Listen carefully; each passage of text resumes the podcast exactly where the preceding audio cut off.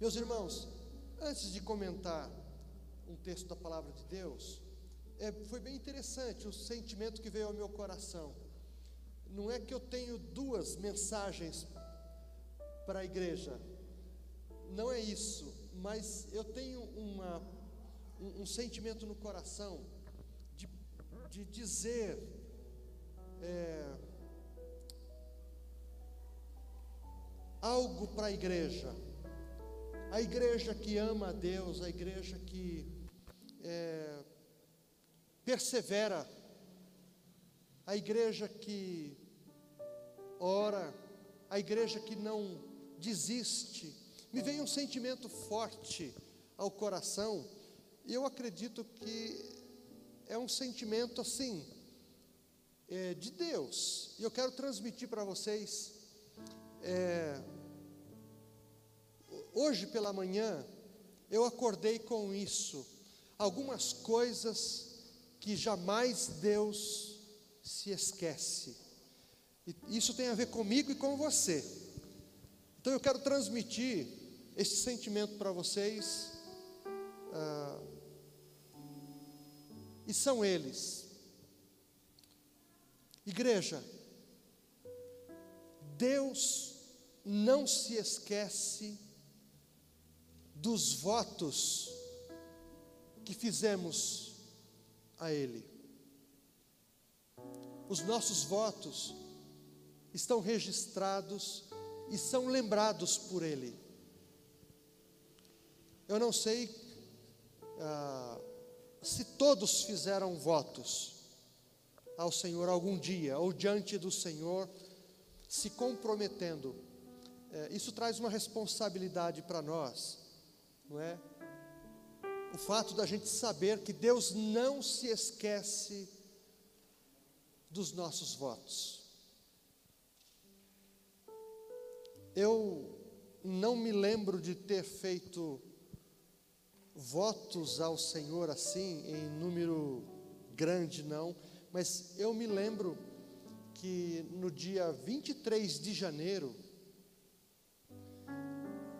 de 1988, eu fiz um voto diante de Deus, de ser fiel, de amar, de ser um companheiro para minha esposa. E eu me lembrei essa manhã disso, é, desse fato, que aquele voto ele não se perdeu no tempo. Eu me lembro que naquele dia eu, eu tinha uma convicção, uma certeza de que Deus estava presente naquele casamento, e quando eu disse sim, e eu me comprometo, Deus ouviu e guardou, e está na presença dEle, está na mente, no coração dEle, aquilo que eu prometi para Cristina, para o pastor Antônio Castor, que realizou o nosso casamento, e principalmente para Deus. Quando a gente faz um casamento, a gente fala para os noivos assim: você se compromete diante de Deus, diante de mim, diante das testemunhas, e aí vem os votos, não é? Então, igreja, se lembre disso. Deus não se esquece dos nossos votos, sejam eles quais foram, todos aqueles que nós votamos com sinceridade, com seriedade, Deus ouviu e não se esqueceu deles. A segunda coisa, Deus não se esquece das nossas orações. Se tem alguém que ouve a oração de alguém que ora para valer, é Deus.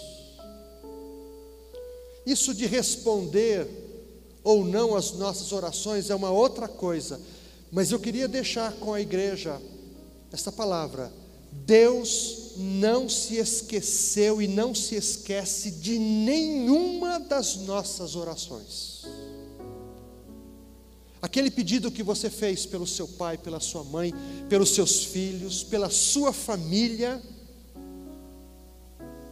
Eu posso imaginar aqui, não é? é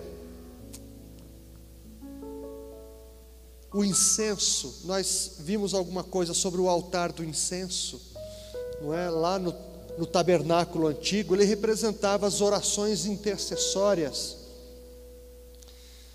Não é? Em Apocalipse, nós vemos algumas menções disso também, ah, que as orações dos justos foram misturadas com incenso, que, que já eram outras orações, e foram levadas pelos anjos diante de Deus.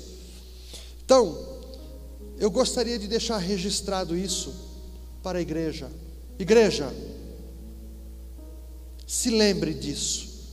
Deus não se esquece de nenhuma de nossas orações. Você pode ter a garantia no seu coração aí, na sua alma, no seu espírito, de que Deus não joga fora as nossas orações. Ele tem um carinho e ele espera, ele anela pelas nossas orações e trata com muita delicadeza as nossas orações.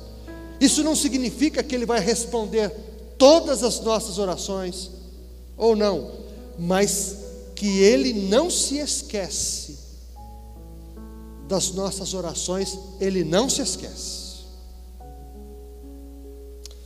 Uma terceira coisa, Deus não se esquece de Suas promessas com relação a nós. Nós estamos inseridos na história, no tempo. Deus não. Deus não depende do tempo. Deus é atemporal, não é? Mas não é por isso que ele não intervém na nossa história.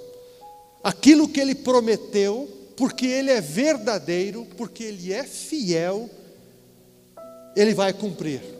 Deus não se esquece de nenhuma de suas promessas.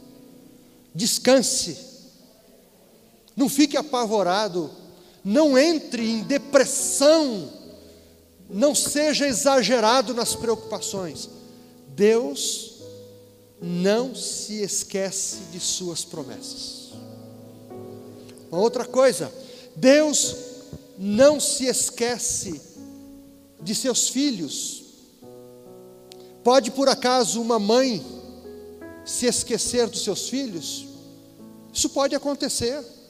Nós vemos até que diminuiu, parece que um pouco agora, mas é, mães e pais que abandonam seus filhos. E um texto bíblico, ele vem com uma pergunta, não é? Pode, por acaso, uma mãe abandonar os seus filhos ou seu filho? E vem a resposta, não é?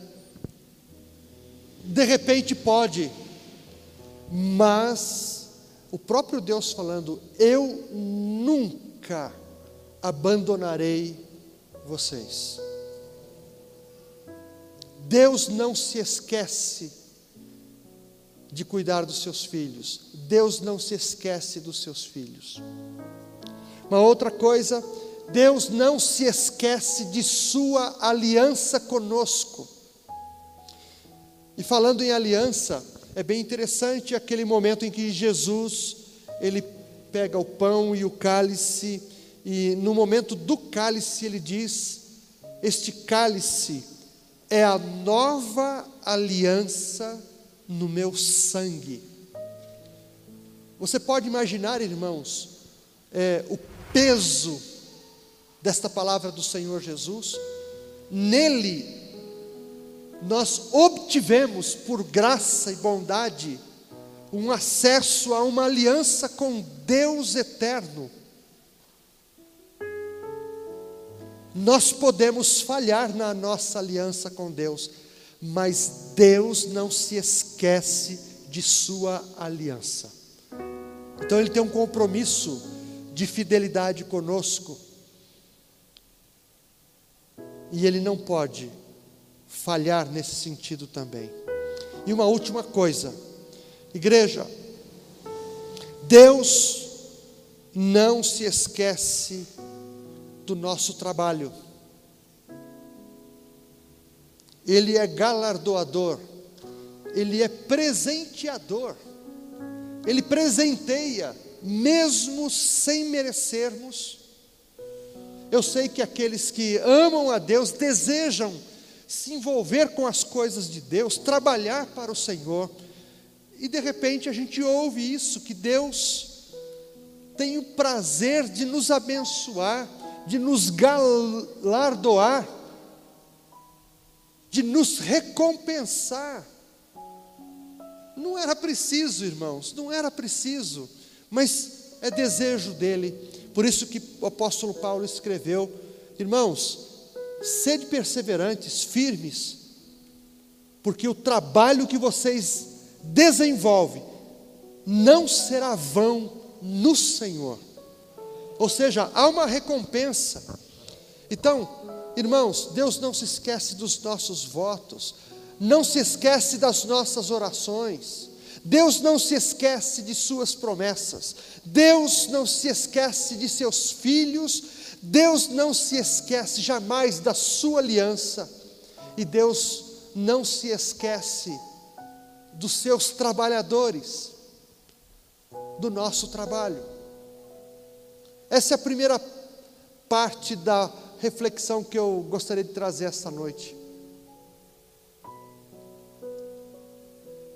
Às vezes a gente desanima, a gente se esfria, uh, às vezes a gente se esquece, é, muitas coisas passam pela nossa cabeça, mas eu senti esse desejo de trazer esta lembrança do não esquecimento da parte de Deus, uh, porque Ele é Deus, simplesmente porque Ele é Deus, Ele se mantém firme, fiel, bondoso.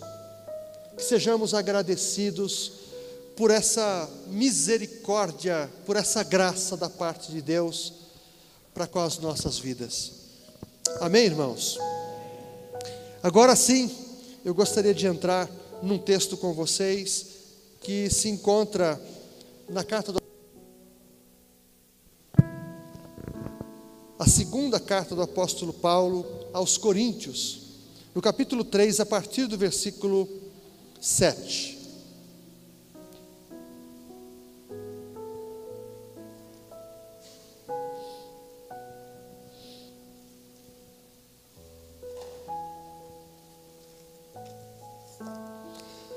Segunda carta do apóstolo Paulo aos Coríntios, capítulo, 7, é, capítulo 3, a partir do versículo 7. Eu quero dar as boas-vindas àqueles que estão conosco hoje aqui, nos visitando. Quero também agradecer a, a assistência daqueles que ah, entraram aí no nosso canal, não é? E de longe, de perto estão nos assistindo um grande abraço.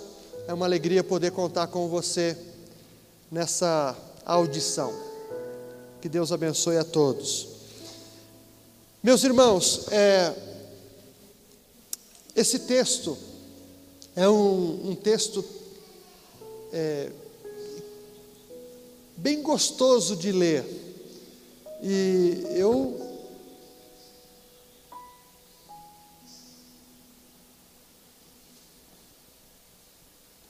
Tudo bem aí, Cláudio? Tudo, né? Eu quero. A minha oração, irmãos, é que o Senhor nos faça entender esse texto, não é? é Para que a nossa meditação ela tenha validade, não é? Que a gente saia daqui com o coração é, ardendo com a palavra do Senhor, é? ah, e que sejamos impulsionados para sermos o que devemos ser e fazer o que devemos fazer. O texto é muito interessante, o apóstolo Paulo, na sua carta, ele se lembra de um fato, porque ele está falando é, do Evangelho aqui, não é da superioridade do Evangelho com relação à lei. E ele vai falar algumas coisas interessantes aqui.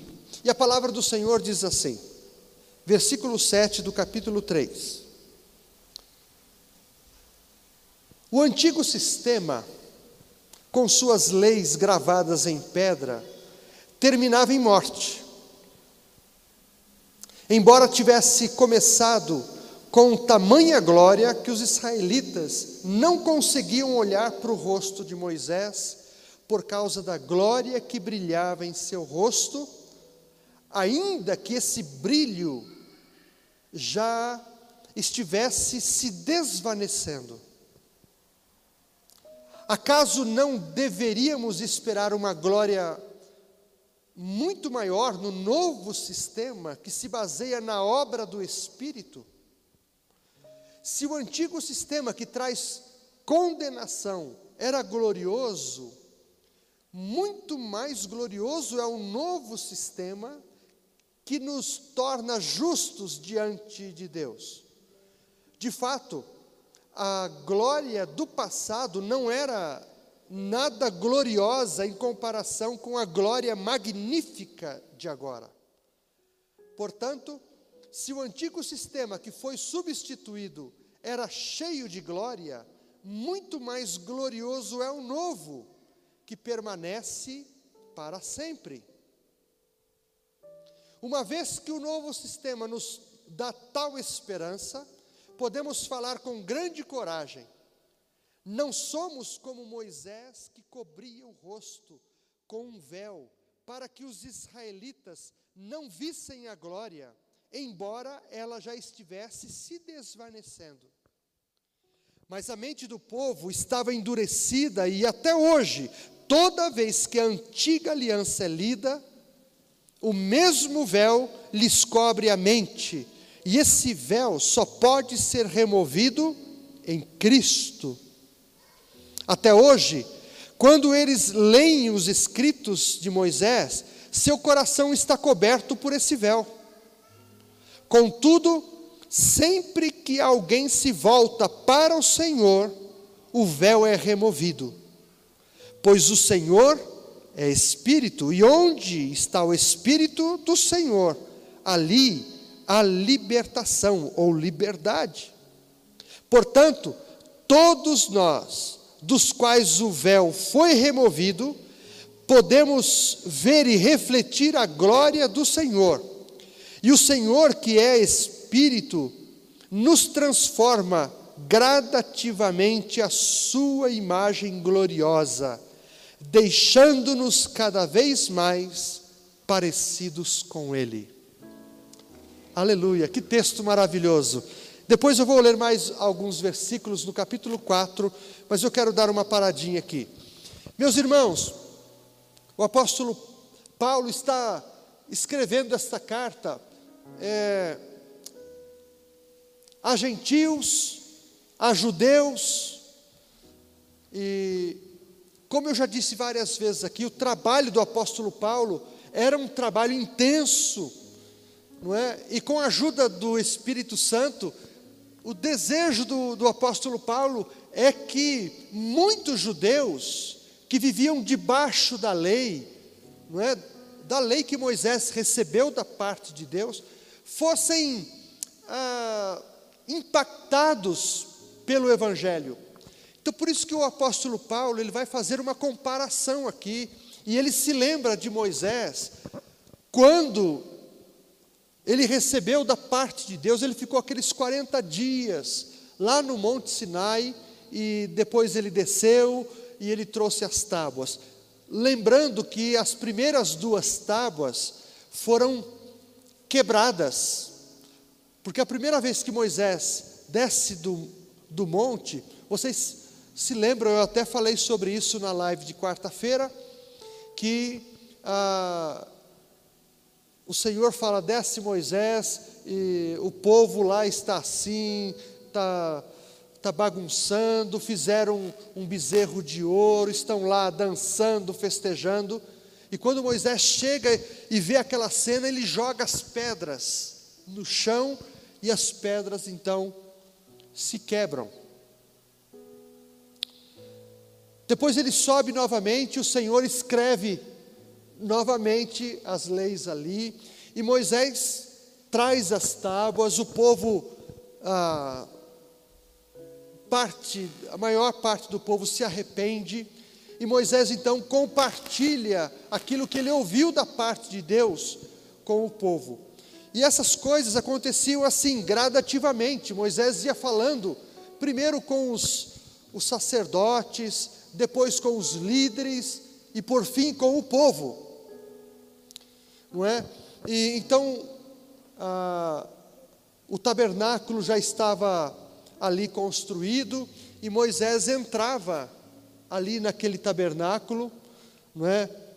E naquela tenda e Deus falava com ele ali.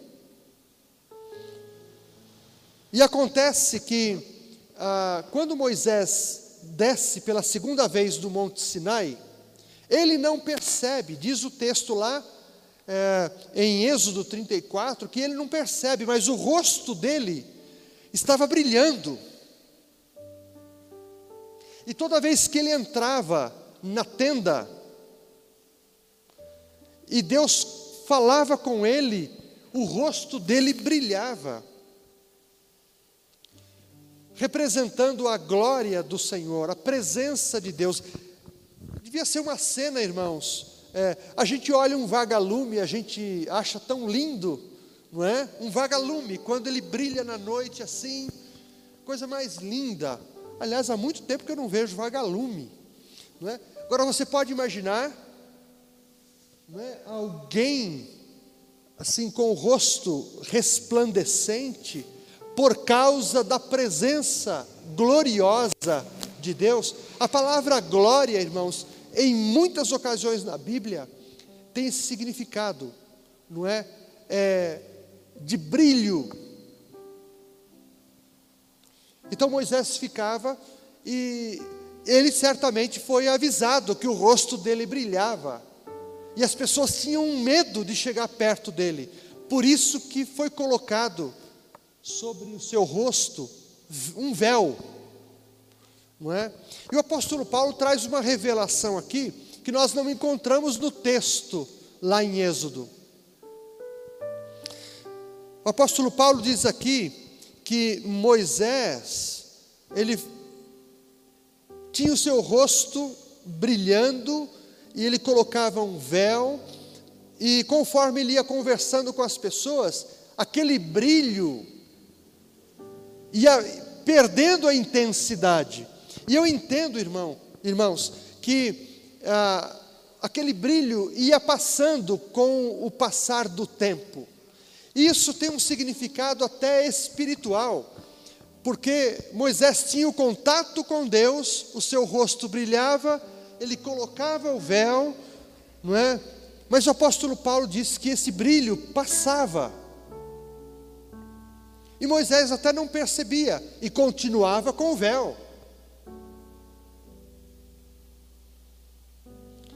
E o apóstolo Paulo aqui, pelo menos a mim, me parece que ele tem a intenção de dizer o seguinte: que tudo no passado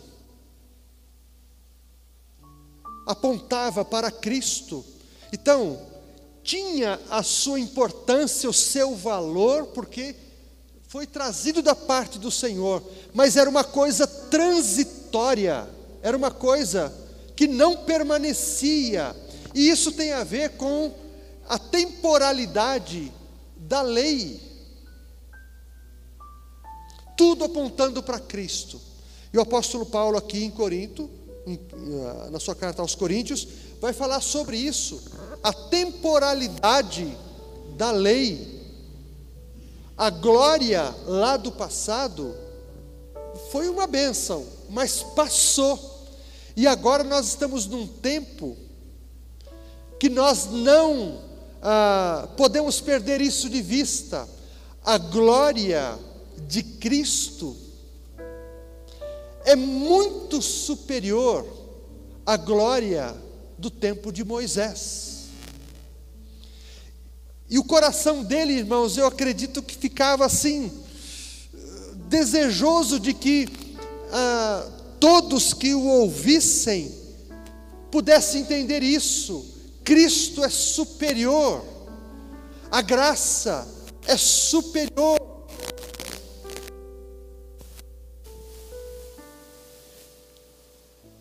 Isso só pode ser entendido a partir de uma ação do Espírito Santo no coração dos crentes. É por isso que o apóstolo Paulo contava com a intercessão do Espírito Santo. O apóstolo Paulo era um evangelista, um pregador, um, até um, considerado um mestre, mas o papel de convencimento é do Espírito Santo.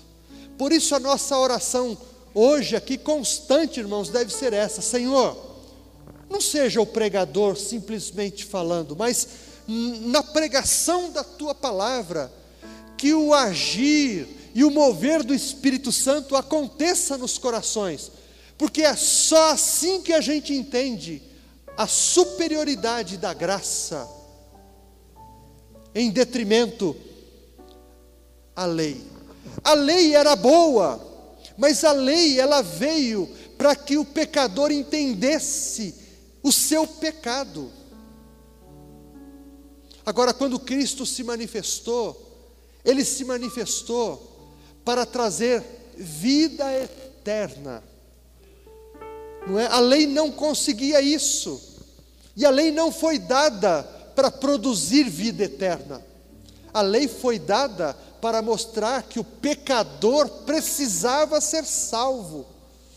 Daí o derramamento de sangue, o, o pedido de perdão a Deus, a expiação pelos pecados por parte dos sacerdotes e do sumo sacerdote também. Mas é isso que o apóstolo Paulo está dizendo aqui. Realmente existem dois tipos de glória: a glória da lei, que é uma glória temporária, passageira, que passou e agora, no nosso tempo, o apóstolo Paulo está dizendo: nós conhecemos a glória que não passa, a glória eterna. É isso que ele desenvolve nesse texto aqui, não é?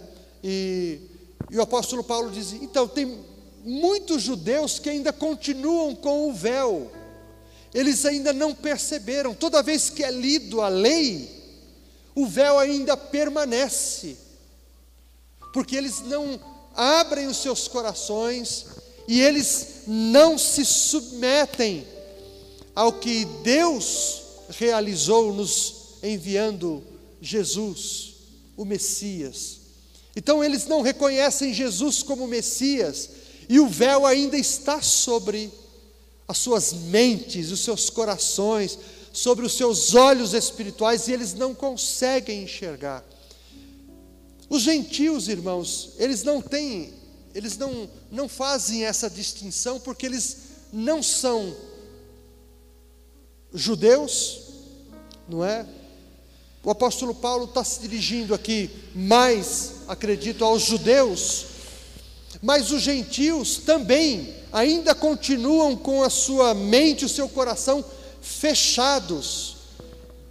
Isso pode ser mudado pela pregação do Evangelho. A fé vem, não é? Pelo ouvir da palavra. A palavra, quando ela é pregada de verdade, quando o Evangelho é trazido, quando Cristo é anunciado, quando o pecado é denunciado, pode haver um reconhecimento. E nós oramos por isso.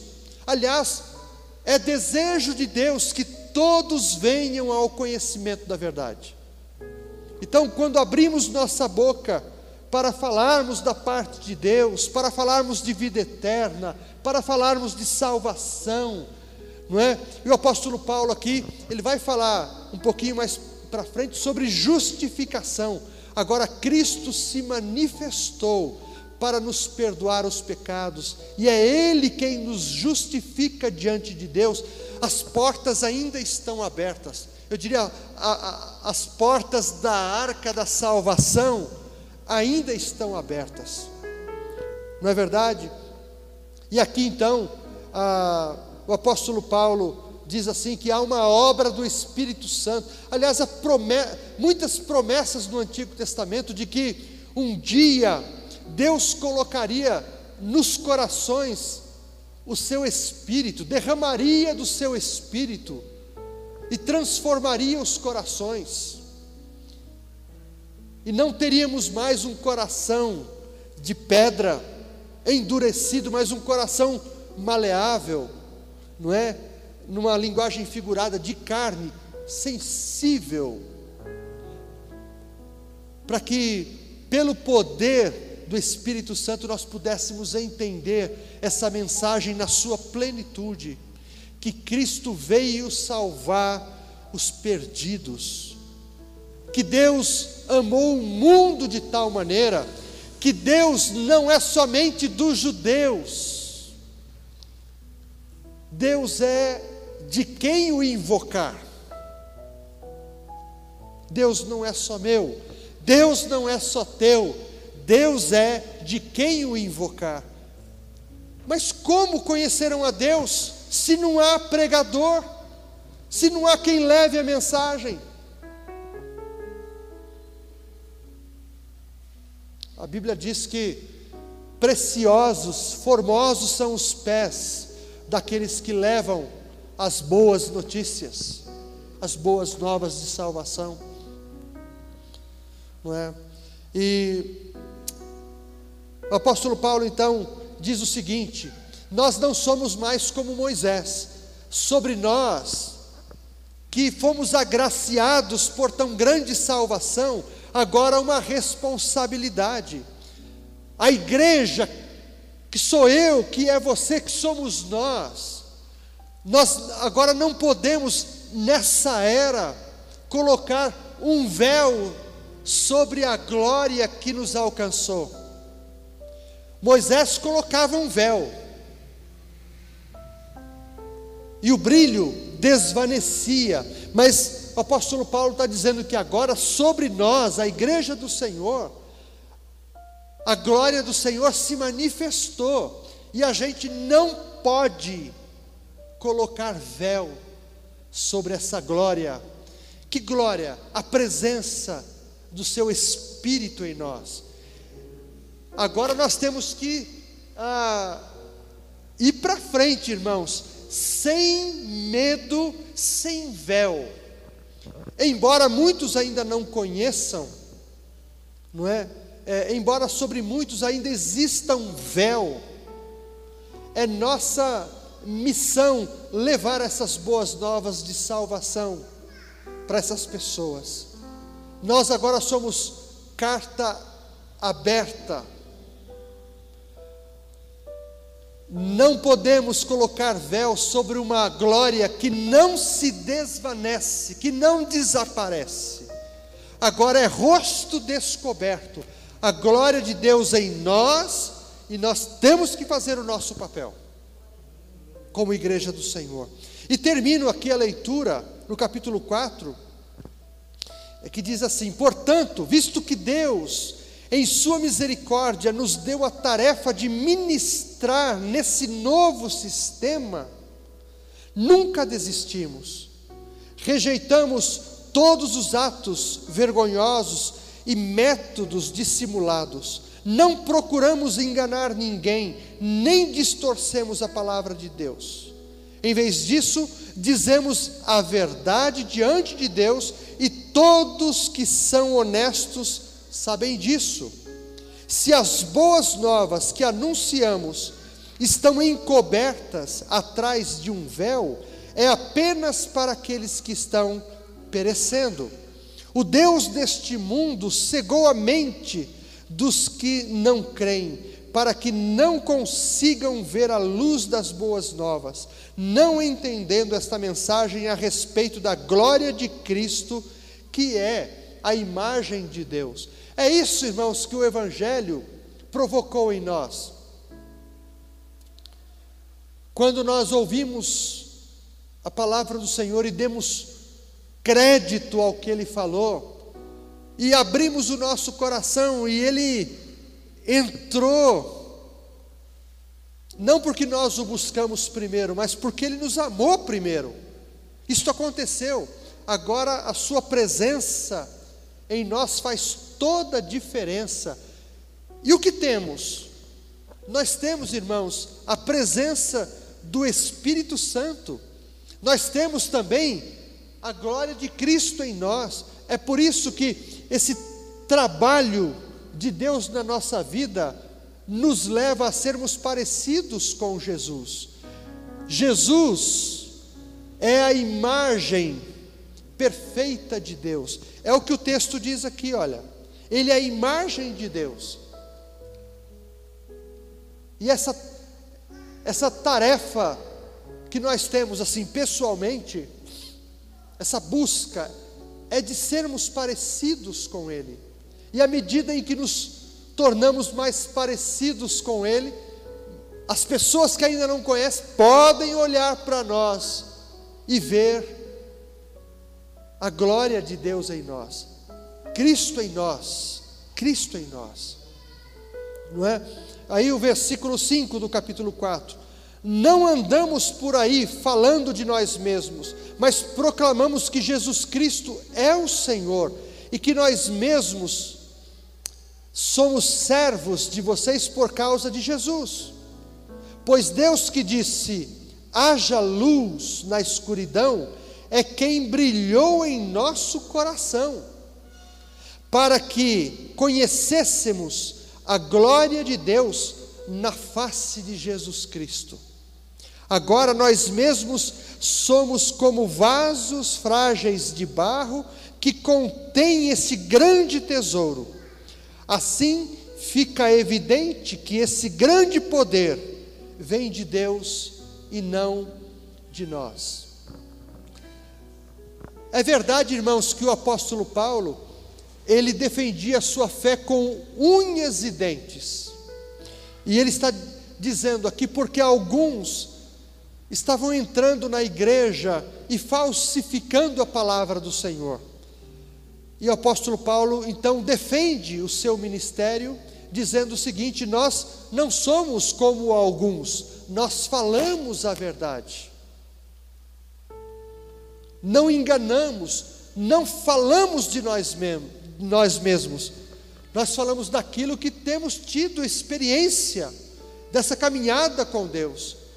Mas eu reconheço que sou um vaso frágil, nas palavras do apóstolo Paulo mas reconheço, e vocês devem reconhecer, igreja, o apóstolo Paulo falando, somos vasos de barro, mas há um tesouro dentro de nós. Que tesouro, irmãos? A presença de Cristo Jesus em nós, na nossa vida.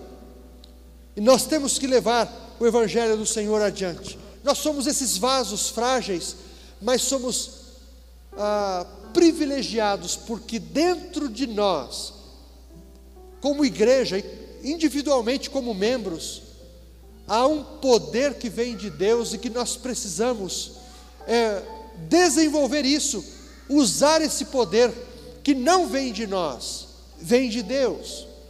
Falar do amor de Deus, falar da salvação, ah, falar da pessoa.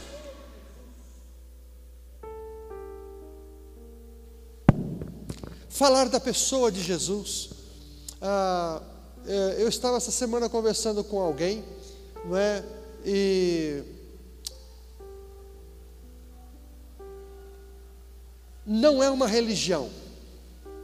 O apóstolo Paulo, vocês podem reparar, irmãos, o apóstolo Paulo nunca defendeu uma religião. Ele sempre combateu a religiosidade, como Jesus. Talvez o que esteja faltando em mim, em você, na pregação do Evangelho, não é dizer para as pessoas que ainda não conhecem, ó, você precisa ir para a igreja, você precisa ouvir. Não, é a gente assumir um compromisso de viver o Evangelho e de apresentar às pessoas a pessoa de Jesus.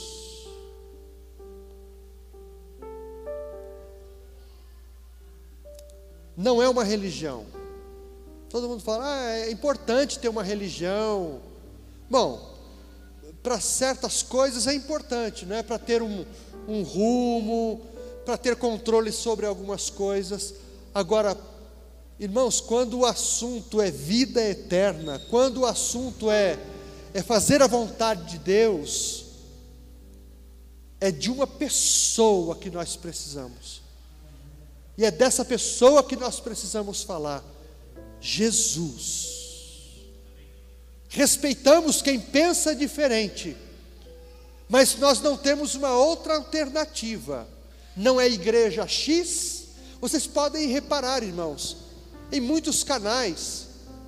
Vem aqui, a mão de Deus está aqui. Não, aqui está o poder de Deus. Aqui o milagre acontece.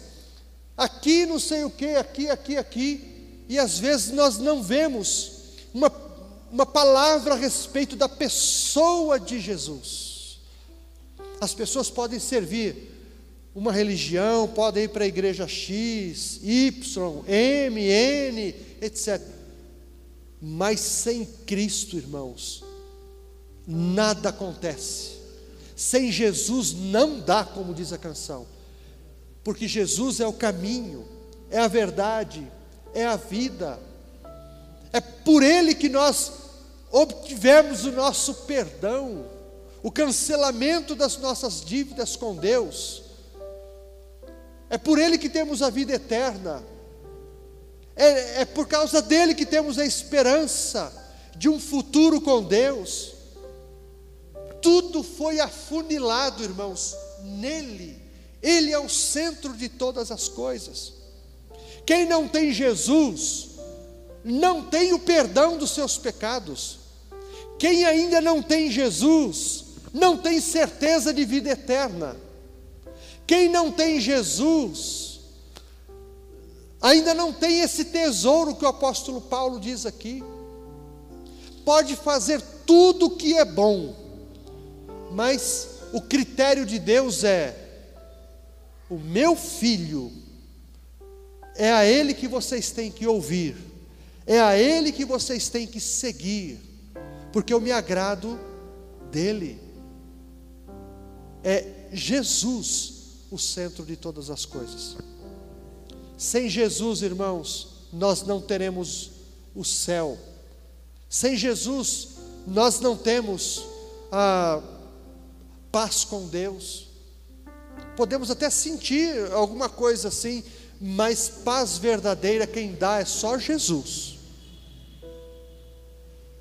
Então, essas preciosidades que o apóstolo Paulo está trazendo para a igreja aqui, irmãos, é, são, são preciosidades riquíssimas. Isso que ele traz sobre nós, a, a glória de Deus, e nós não podemos esconder essa glória, porque somos uma carta aberta. Todos têm que olhar para nós e ver a presença desta glória de Deus em nós. Se não vem, irmãos, é porque nós estamos usando algum tipo de véu. Porque quem tem essa glória é, é um privilegiado. Quem tem essa glória tem que ir para frente e que Cristo seja conhecido por intermédio de nós, intermédio da nossa palavra, não é por intermédio daquilo que fazemos, porque não dá para esconder uma cidade edificada na montanha. Jesus que falou isso. Jesus disse que nós somos a luz do mundo. Então há uma glória sobre nós que nos foi dada por Deus.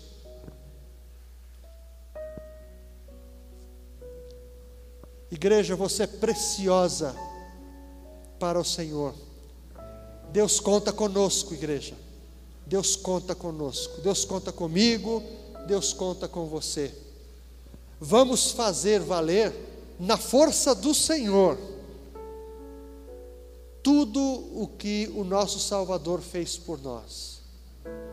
E no final das contas, naquele grande dia, nós vamos ouvir o nosso Senhor dizendo: com certeza, valeu a pena, valeu a pena. Valeu a pena ele ter vindo, valeu a pena ele ter vivido, experimentado a, a nossa a nossa vivência, não é?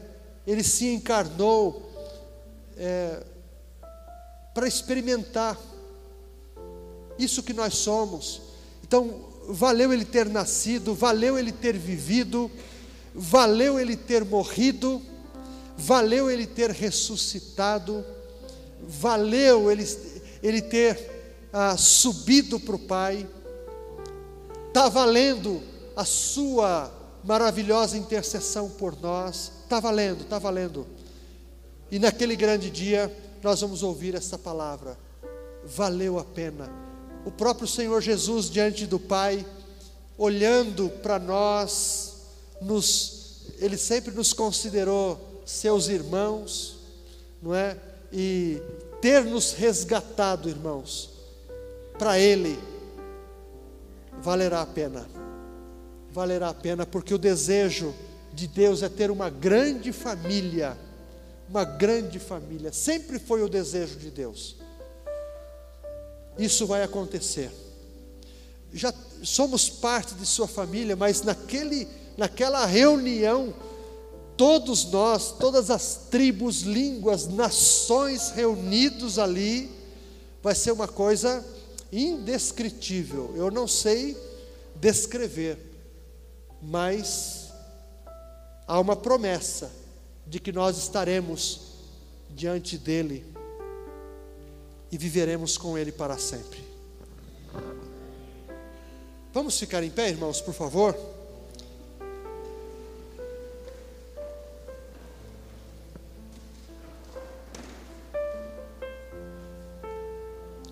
Não sei se tem alguém que se sente aqui, não é, uma vela em comparação a um um refletor desse aqui. Não, é? É, não sei se alguém se sente inútil, pequeno demais. É, ah, eu sou. Sei lá. Eu sou muito pequeno, não tenho nada para oferecer. Não é verdade. Não aceite isso em nome de Jesus apesar de, de, de assim, de, é, reconhecermos que somos vasos frágeis, em outra versão, vasos de barro. É, somos isso, irmãos. Mas para Deus nós temos um valor tão grande que Ele colocou um tesouro dentro de nós. É brincadeira?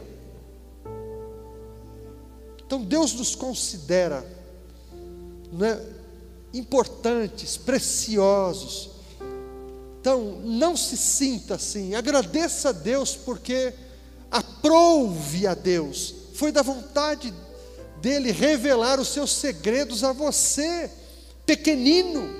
O Senhor Jesus, ah, uma certa ocasião, ele agradeceu ao Pai, dizendo: Senhor, muito obrigado, eu te agradeço, eu te louvo, porque o Senhor escondeu esses segredos maravilhosos daqueles que se acham, daqueles que batem no peito e dizem eu sou. Não, foi do agrado de Deus revelar esses segredos importantes aos pequeninos.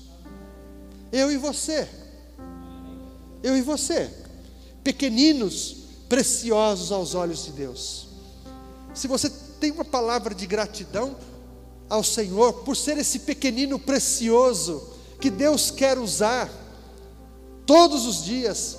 Este é o momento da gente agradecer a Deus e pedir uma semana de oportunidades, não é? Eu encerro dizendo, irmãos, hoje eu fui comprar uma mistura ali no, no Chibata. Um rapaz, eu acho que é ele, né, que eu conhecia muitos anos atrás, morava aqui para o lado da caixa d'água, tocava violão, era muito inteligente. Um rapaz com a mente assim, uh, eu não sei se eu poderia chamá-lo de, acho que ele endoideceu.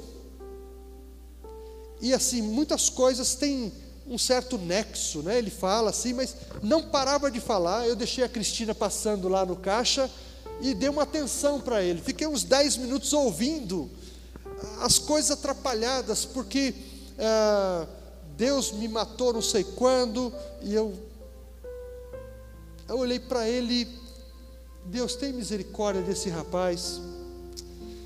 E é porque Allan Kardec, é porque Chico Xavier, e ah, porque Deus me pega, e assim, não é? Porque eu e Michael Jackson, eu e o, o, o que não morreu, Morreu sim. O Elvis. Porque eu e o Elvis, a gente cantava junto. Só que o Elvis fez sucesso e eu não. Deus me pegou para colocar, Deus me quebrou. Né? E voltava. Né? O Pelé, Pelé. Eu, eu era, era mais craque que o Pelé. E eu vi assim uma vida meu Deus, como é que uma pessoa assim, até onde o ser humano chega, né? Até onde ah, certas coisas na nossa vida interferem na nossa mente, no nosso cérebro e nos desequilibra. Que Deus nos conserve, irmãos, que Deus preserve a nossa mente, a nossa consciência, não é? É para que a nossa vida ela não seja um tempo vão, assim, poxa, no final da vida vai sobrar o quê?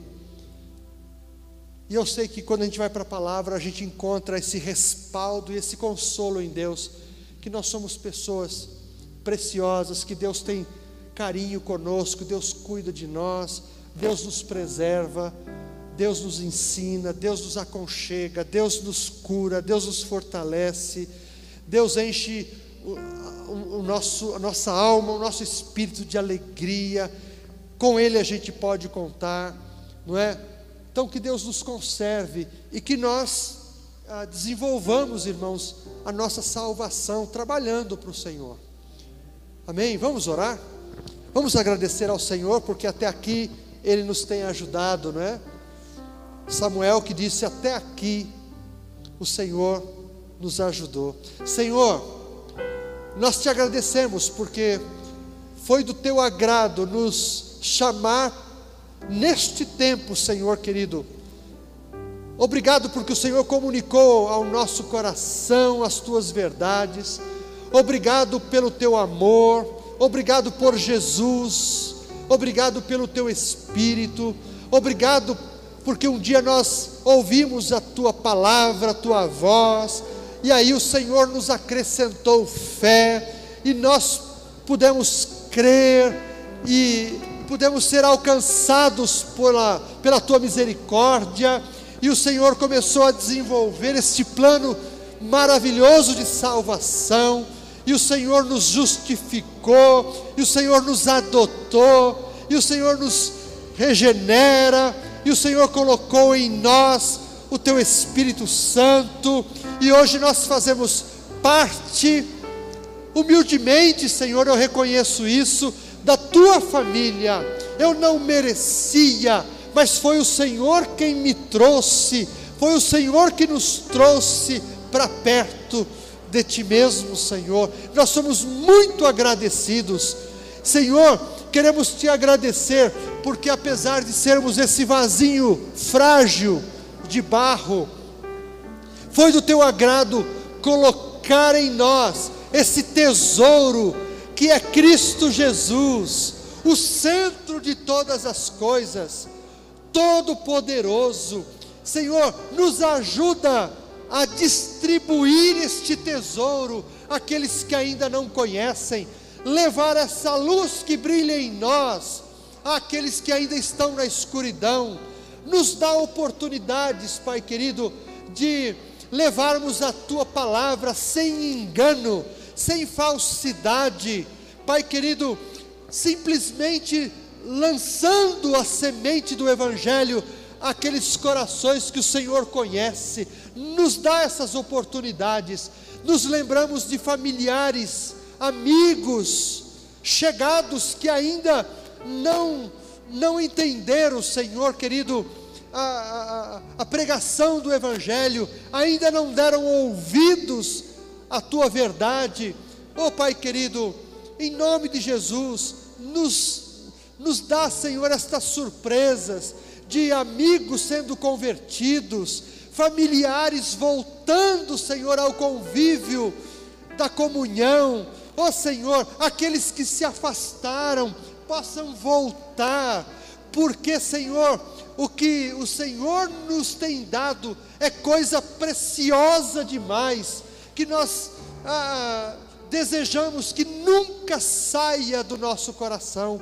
Ó oh Deus, eu peço por aqueles que estão enfermos, Senhor, aqueles que estão internados, ó Deus, em nome de Jesus, estão passando por momentos difíceis, de questionamento. Deus, por favor, em nome de Jesus, Senhor, cura aqueles enfermos, a nossa irmã que está internada, Senhor, visita, e Senhor, e traz uma cura a ela, outros que estão passando por dificuldades, Senhor, nos ajuda a, a tocá-los, a abençoá-los com os nossos bens, que tenhamos um coração generoso, um coração, Senhor, aberto para ajudar aqueles que precisam, em nome de Jesus, nos faz aqui em Calmon, Senhor, um rebanho, Senhor, voluntário, um rebanho amoroso, um rebanho preocupado com as necessidades, generoso, Senhor, trabalha no nosso coração, no nosso bolso, na nossa visão, Senhor, na nossa mentalidade, no meio dessa geração tão corrompida, nós queremos ser uma igreja que brilha, Senhor, que brilha a tua glória, que vejam Jesus em nós. É esse o nosso pedido, Senhor. Para a tua glória nós oramos e agradecemos em nome de Jesus. Amém, Senhor. Amém.